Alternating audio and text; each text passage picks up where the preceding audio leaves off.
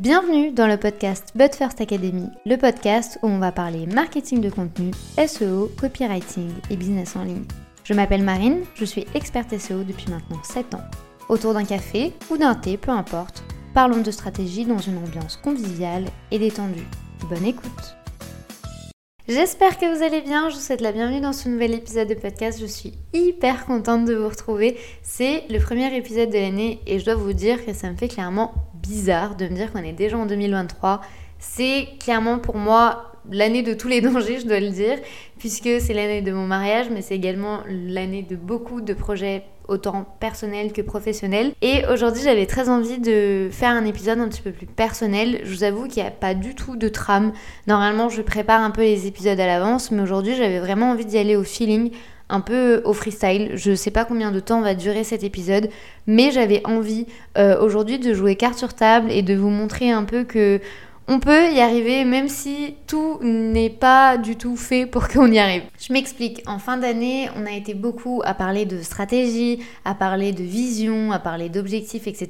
Et moi la première, mais il faut savoir qu'il y a quelques années, quand je me suis lancée, tous ces termes étaient un peu loin de ma conscience business, je dois le dire, puisque je suis un peu tombée dans le business par hasard, dans le business en ligne vraiment euh, en fait, je suis tombée un peu dans ce monde sans parachute, je dois le dire.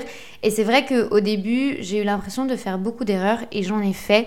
Tout simplement parce qu'en fait, je n'étais pas préparée, je n'avais pas construit mon projet. Vraiment, on va revenir un peu sur l'historique de comment je me suis lancée et du pourquoi et de comment tout s'est fait. Mais vous allez voir qu'on n'est pas toujours obligé d'avoir une vision très claire, très précise avec des stratégies au mois et à l'année pour y arriver. J'en suis la preuve vivante. Je ne recommande absolument pas du tout cette approche puisque je recommande à chaque fois de préparer et de faire les choses avec bon sens et surtout avec intention. Mais si je vous dis ça, c'est parce que j'ai également appris de mes erreurs et parce que je sais aussi que ça m'a porté préjudice euh, tant au niveau business qu'au niveau chiffres que aussi motivation. Donc c'est parti. Pour vous faire un peu un retour d'expérience, il faut qu'on remonte en 2016 puisque c'est l'année à laquelle j'ai créé mon premier blog. En fait, j'étais passionnée de YouTube, je regardais plein de contenus différents et tout et c'est vrai que on me posait très régulièrement des questions parce que en fait, je me documentais tellement sur des thématiques précises que j'avais désormais une petite expertise, je dois le dire. Et c'est vrai qu'on me disait tout le temps que de créer une chaîne YouTube, etc. Sauf que vous devez le savoir ou peut-être pas, je suis quelqu'un d'assez timide, je suis pas hyper à l'aise avec le format vidéo. Aujourd'hui ça va mieux, mais à l'époque, je dois le dire que pour moi la caméra c'était impossible et impensable. Du coup, je sais pas, à 4h du matin, je me suis dit pourquoi pas, à la place d'avoir une chaîne YouTube, de lancer un blog. Donc je me suis lancée dans le blogging. Je créais beaucoup de contenu, je parlais de plein de choses différentes, etc. Sauf que c'est vrai qu'au début c'est assez difficile de se faire connaître et je me souviens que j'étais quand même assez frustrée de me dire que je créais du contenu qui, à mon sens, était qualitatif, mais n'arrivait pas à toucher les gens et je n'arrivais pas à agrandir la communauté. Moi, il faut savoir que je suis pas trop réseaux sociaux. C'est pas mon kiff. J'y vais de temps en temps, mais c'est pas mon délire. Et c'est vrai que j'avais pas déjà à l'époque envie de lancer un business sur les réseaux sociaux. J'avais vraiment envie de partager mon savoir et de partager bah, mes connaissances avec des gens, mais à l'écrit. Donc je, n'ai pas baissé les bras et j'écrivais de plus en plus de contenu. C'était pour moi un hobby. À côté, j'étais en marketing digital, donc rien de choquant. J'étais en marketing de luxe, rien de choquant non plus. C'était quand même dans la lignée, je dois le dire. Mais j'avais pas de métier à proprement parler autour de ça. C'est-à-dire que moi de base, je voulais être chargée de projet, donc rien à voir.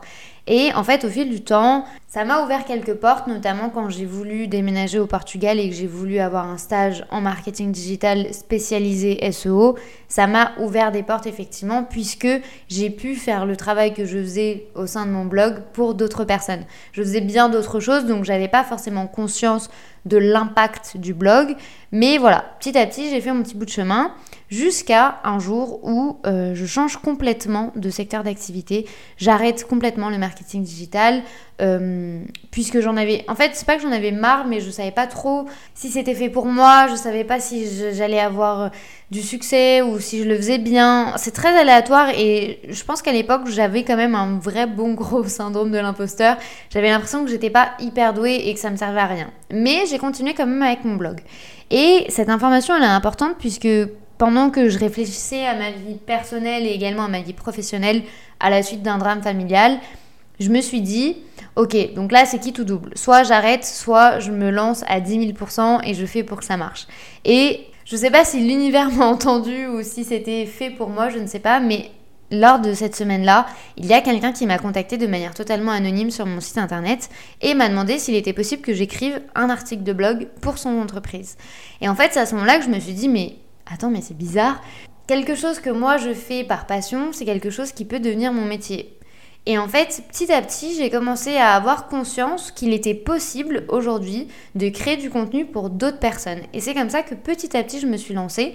En fait, j'ai laissé faire les choses et mon réseau s'est un peu construit du bouche à oreille. C'est-à-dire qu'un client était content, m'en a ramené deux, m'en a ramené trois, m'en a ramené dix.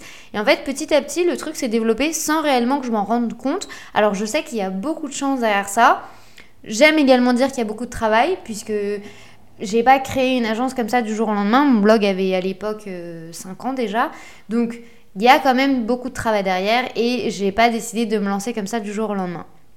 Néanmoins, c'est vrai que j'avais pas conscience que je pouvais faire ça pour les gens et moi j'avais toujours vu mon blog comme un hobby et c'est une chose également qui m'a beaucoup porté préjudice puisqu'en fait je n'ai jamais changé de mindset jusqu'à l'année dernière, donc jusqu'en 2022. J'étais toujours dans ce truc de c'est mon hobby, j'adore ça.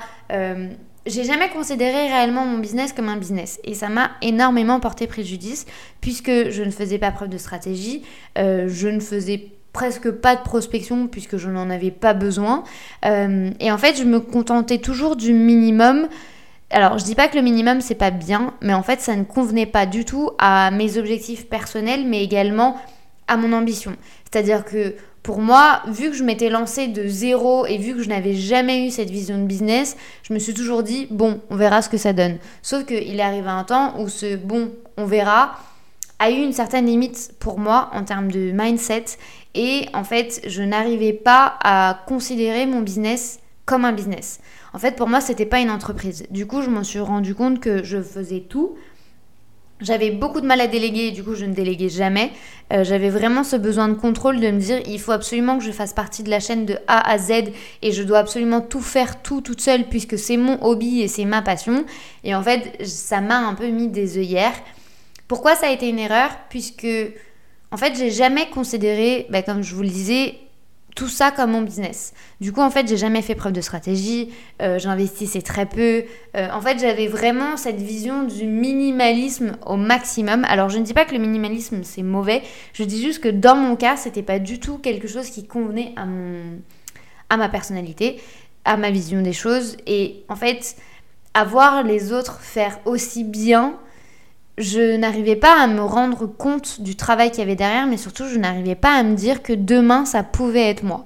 Il était impensable pour moi de me dire que demain je pouvais facturer 100 000 euros, que demain je pouvais avoir euh, des clients hyper contents, etc. Et c'est le cas.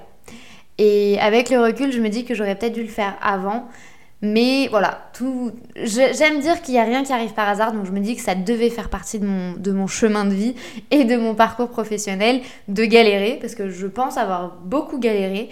Et euh, je vous fais cet épisode parce que je vois que depuis le Covid, il y a beaucoup de gens qui se sont reconvertis, qui veulent se lancer en ligne, qui veulent changer de travail, etc. Mais il y a toujours cette réticence par rapport à sa vie de salarié. Il y a beaucoup de peur, il y a beaucoup de syndrome de l'imposteur, mais également du syndrome de l'objet brillant, c'est-à-dire que vous voulez absolument courir euh, derrière euh, ce qui fonctionne chez Intel ou chez Martine ou chez Pierre, peu importe. Mais c'est vraiment en fait cette envie de de céder un peu à toutes les envies, je dois le dire, et de se dire impérativement, il faut que j'ai un projet hyper bien ficelé pour que ça marche, etc. Alors, je suis la preuve vivante que non.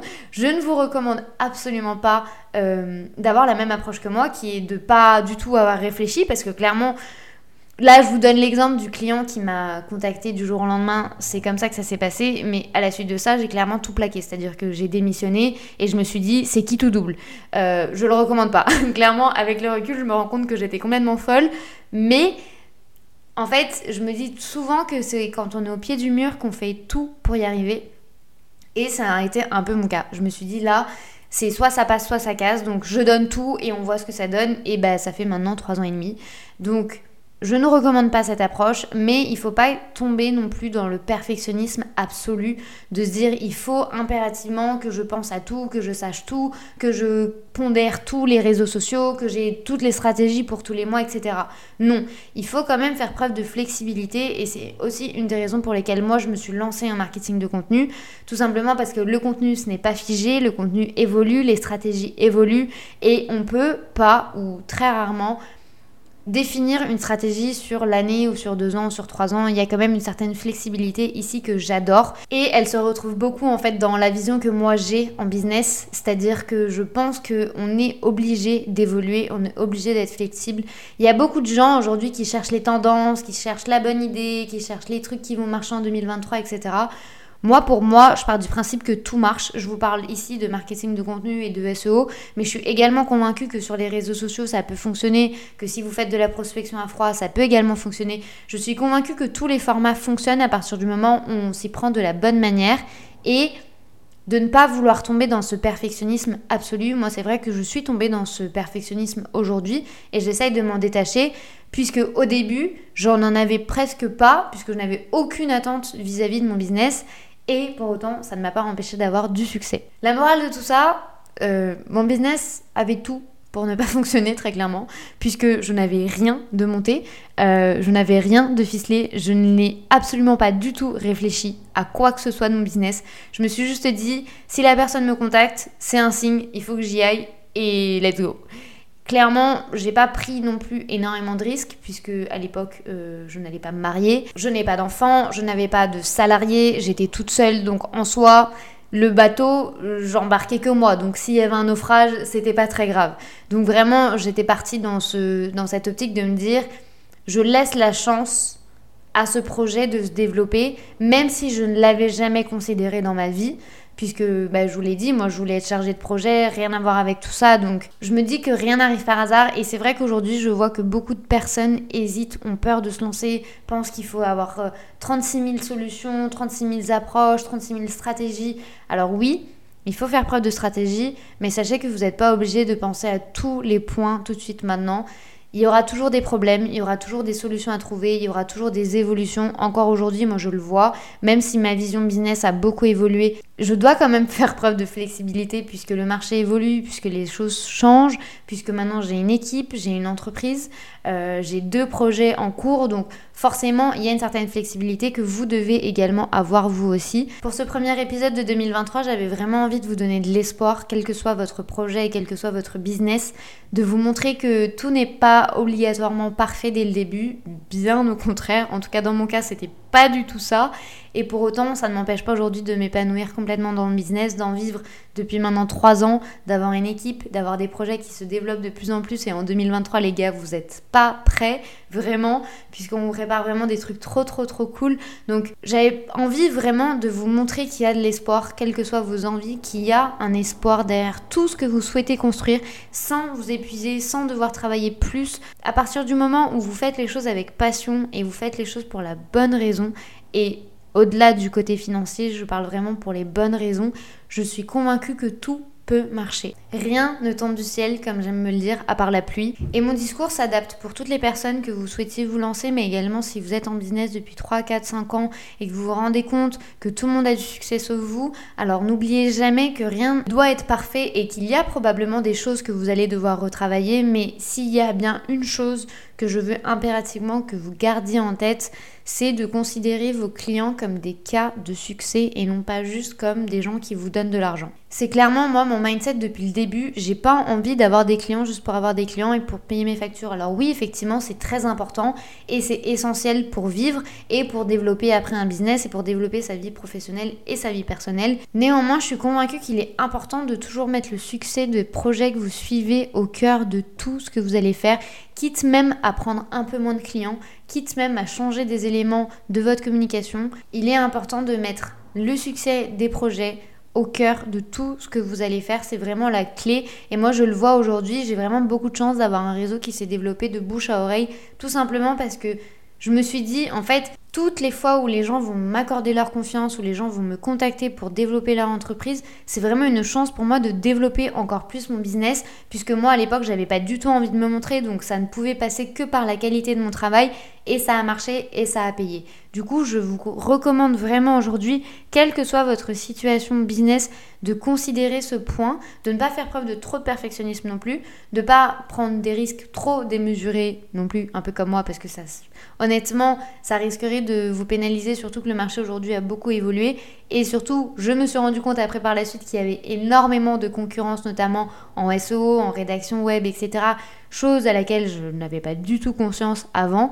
Donc il est important aussi de prendre en compte tous ces éléments. Ce que moi j'ai fait il y a quelques années, Aujourd'hui, probablement que ça ne marcherait pas, donc il est important de bien réfléchir à toutes les prises de décision que vous allez avoir cette année, mais également à tous les cas que vous allez suivre, à tous les projets que vous allez avoir et privilégier toujours la qualité plutôt que la quantité, puisque un client content peut réellement faire développer votre entreprise. J'en suis la preuve vivante, donc vraiment concentrez-vous sur la satisfaction client, sur votre communication, sur la manière dont vous faites les choses, mais sans trop de perfectionnisme. J'espère que cet épisode il vous aura plu. Je vous avoue qu'il est complètement décousu, je n'avais pas de trame, je savais où je voulais aller, mais je n'avais pas de trame, donc j'espère que ça vous aura plu. Si vous allez voir mes réseaux sociaux, vous verrez, ça ne vous vend absolument pas du tout de rêve. Euh, je vis pas à Dubaï ou quoi que ce soit, euh, je suis pas avec des sacs de luxe et tout. Et pourtant, ça ne m'a pas empêché aujourd'hui d'avoir un business, je peux le dire maintenant, avec une facturation à 6 chiffres. Donc vraiment, croyez en tout ce que vous allez entreprendre et donnez-vous les moyens d'y arriver sans que le perfectionnisme vous détruise, puisque ça peut réellement être également un frein dans votre développement et ça ne servira à rien. Donc faites pas non plus cette erreur de tomber dans la volonté d'être trop parfait, mais voilà, allez-y au feeling et dès que vous faites les choses avec passion et des choses que vous aimez, je peux vous assurer que vous obtiendrez des résultats. N'hésitez pas à venir échanger avec moi si ce thématique vous a parlé et si vous vous reconnaissez un peu dans tout ça. Euh, je serais vraiment hyper contente de pouvoir échanger avec vous sur vos projets. Euh, je me suis pendant longtemps fermée aux autres puisque, comme je vous le disais, je suis un peu tombée ici par hasard. Et puis forcément, maintenant, j'ai quand même cette curiosité, maintenant que tout est stabilisé, de voir un peu comment les gens se sont développés, quels ont été leurs parcours, etc. Donc n'hésitez pas à venir me parler, que ce soit dans les commentaires, mais également sur Instagram ou sur le site internet de la But First Academy. Si cet épisode de podcast vous a plu, n'hésitez pas à le partager, à vous abonner ou à laisser une note, quelle que soit votre plateforme d'écoute. Je vous souhaite une très bonne journée ou une très bonne soirée en fonction du moment où vous écoutez cet épisode. À très vite